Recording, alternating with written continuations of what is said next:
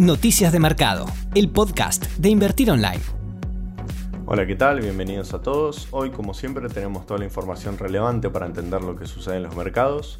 En el episodio de hoy vamos a hablar sobre el impacto en las economías de la segunda ola de coronavirus. Además, se publicó el índice de confianza de consumidores preliminar del mes de junio de la zona euro y Alemania dio por superada la crisis del coronavirus.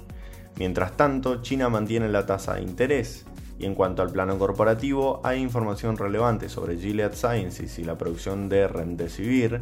Apple vuelve a subir tras la Conferencia Mundial de Desarrolladores y American Airlines prepara un bono. Por otro lado, importante para los inversores, el JP Morgan dio algunas recomendaciones de cara al segundo semestre del 2020. En el plano local hay información corporativa sobre el Grupo Financiero Valores con el balance del trimestre y el pago de dividendos anunciado por Coca-Cola. En cuanto a la info macro, hay nuevas disposiciones de la CNB para el dólar contado con liquidación y analizamos la extensión de la negociación del canje de la deuda. Los mercados comenzaron la semana con incertidumbre y algo de volatilidad ante el temor por la segunda ola de coronavirus. Ayer la Organización Mundial de la Salud advirtió por el día con más contagios registrados desde el inicio de la pandemia a nivel global, con más de 183.000 casos positivos. A pesar de esto, algunas ciudades están empezando a reabrir la economía. Hoy en Nueva York, 300.000 residentes de la ciudad vuelven al trabajo, luego de que la ciudad entre en la fase 2 de su reapertura. También se espera que el primer ministro del Reino Unido, Boris Johnson, anuncie medidas para reabrir la economía. Y por otro lado, la capital de China, Pekín, ha reportado solo 7 nuevos casos de COVID-19, lo que sugiere que su rápida reacción al brote de la semana pasada ha tenido efectos positivos. Sin embargo, en Latinoamérica la situación de Brasil es preocupante tras superar los 50.000 muertos, mientras que México, que comenzó a reabrir su economía la semana pasada, ha registrado su segunda jornada de más casos nuevos.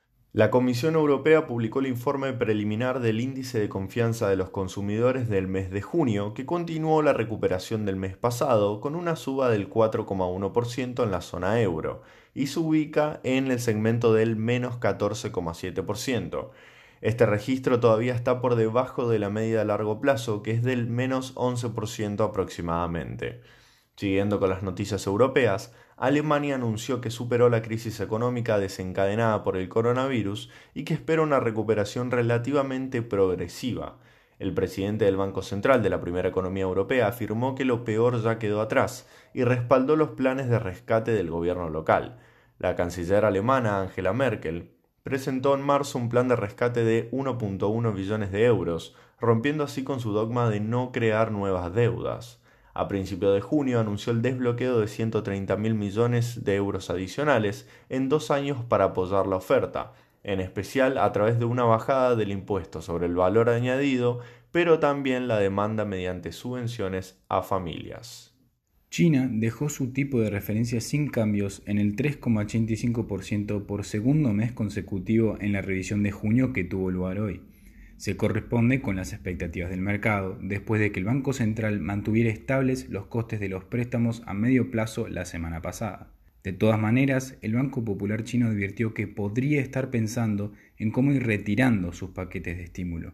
La secretaria de la CEGIB, Rebecca Greenspan, advierte que los países latinoamericanos no tienen medios para enfrentar la pandemia sin ayuda exterior. Esto se ve reflejado por los datos de la CEPAL, que previene 30 millones de personas más bajo la línea de pobreza y 16 millones en situación de pobreza extrema. Por su parte, el FMI ha comprometido 50.600 millones de dólares y el BID otros 23.000 millones.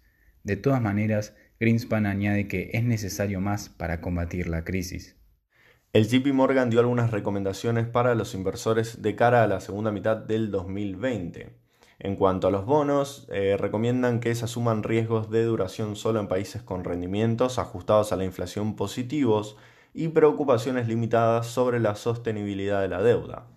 En cuanto a la deuda corporativa de los mercados emergentes, plantean que muchos mercados fuera del norte de Asia se enfrentan a mayores desafíos para la gestión de los problemas de salud pública y sostenibilidad de la deuda. En cuanto a acciones, dicen que hay que elegir a los ganadores dentro de los riesgos del COVID-19, como sectores de tecnología, comunicaciones y atención médica, en lugar de una amplia preferencia por acciones cíclicas o defensivas.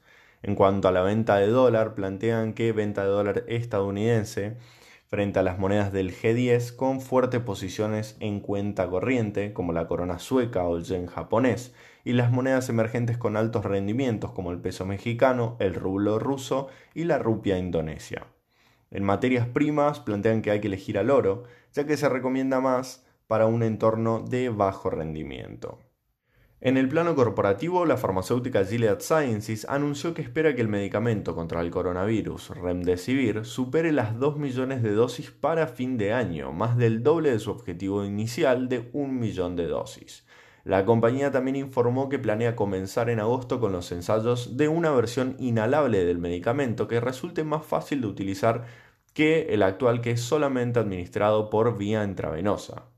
Relacionado también a la pandemia, Apple anunció el viernes que volverá a cerrar temporalmente algunas tiendas en Florida, Arizona, Carolina del Sur y Carolina del Norte por el repunte de contagios en esos territorios. Esta decisión afectará a un total de 11 tiendas en esos estados, frente al plan anunciado a fines de mayo de reabrir 100 tiendas en Estados Unidos. Esto llevó a una pérdida importante en su cotización el viernes. Sin embargo, hoy recupera tras llevar a cabo la Conferencia Mundial de Desarrolladores, que dicho sea de paso fue por primera vez de manera virtual, a causa por supuesto del coronavirus, y generó un impacto en su cotización de una suba superior al 2%. En la conferencia, directivos de la compañía anunciaron diferentes novedades de software en los diferentes dispositivos de la marca, incluyendo el nuevo iOS 14, el sistema operativo del iPhone. Por último, American Airlines ha anunciado que planea asegurar 3.500 millones de dólares de nueva financiación para mejorar su posición de liquidez. Lo haría a través de la colocación de bonos la próxima semana. Según los medios, la compañía está investigando el interés de los, inversionistas en un posible título garantizado 5 años con un rendimiento del 11% y que no se puede pagar antes del vencimiento. En cuanto a las novedades de la renta variable local, para los tenedores de los CDRs de Coca-Cola, se efectuará el pago de dividendos en efectivo en dólares el próximo primero de julio por un monto bruto de 0,082 centavos de dólar por CDR para los tenedores que tengan posición al 15 de junio del 2020. Por otro lado, el Grupo Financiero Valores reportó una ganancia de 245 millones de pesos en el primer trimestre del 2020, lo que representa un incremento de casi el 40% con respecto al primer trimestre del año pasado. Los préstamos al sector privado no financiero se incrementaron en un 159% en términos interanuales, mientras que los depósitos registraron una suba del 45% interanualmente. A pesar del incremento en los ingresos por intereses, el resultado operativo disminuyó, afectado principalmente por pérdidas en la evaluación de los instrumentos financieros frente a la ganancia registrada hace un año y menores resultados por diferencias de tipo de cambio. De todas maneras, el resultado neto registró una variación positiva por un menor cargo en el impuesto a las ganancias. El gobierno extendió el viernes la negociación de la deuda externa con los acreedores por un mes hasta el 24 de julio.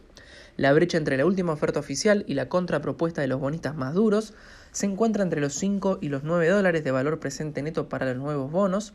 Si bien esto incrementa la incertidumbre y los fondos cuentan con la posibilidad de pedir que se active la aceleración del pago adelantado de la deuda o también iniciar los litigios en los tribunales de Nueva York, en el mercado destacaron que este aplazamiento por un mes fue algo positivo, ya que podría dar lugar para que el gobierno logre encontrar un punto de encuentro con las propuestas de los acreedores, que se espera que sea en torno a los 55 dólares.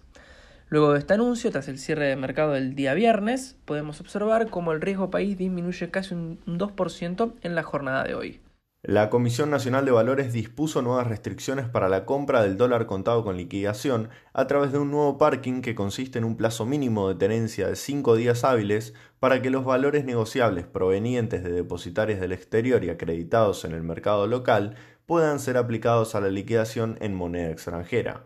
Esta medida busca desincentivar la operación del dólar bolsa, ya que el inversor queda expuesto a los movimientos de las cotizaciones.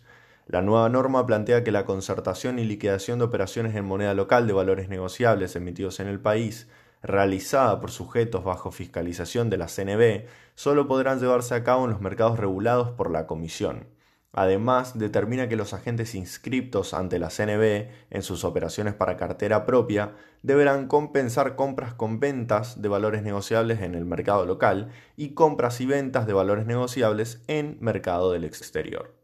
La firma MSCI confirmó que mañana martes 23 de junio dará a conocer la reclasificación de la Argentina, que puede continuar como economía emergente o volver a ser fronteriza, y una de las condiciones a evaluar tiene que ver con el control de capitales.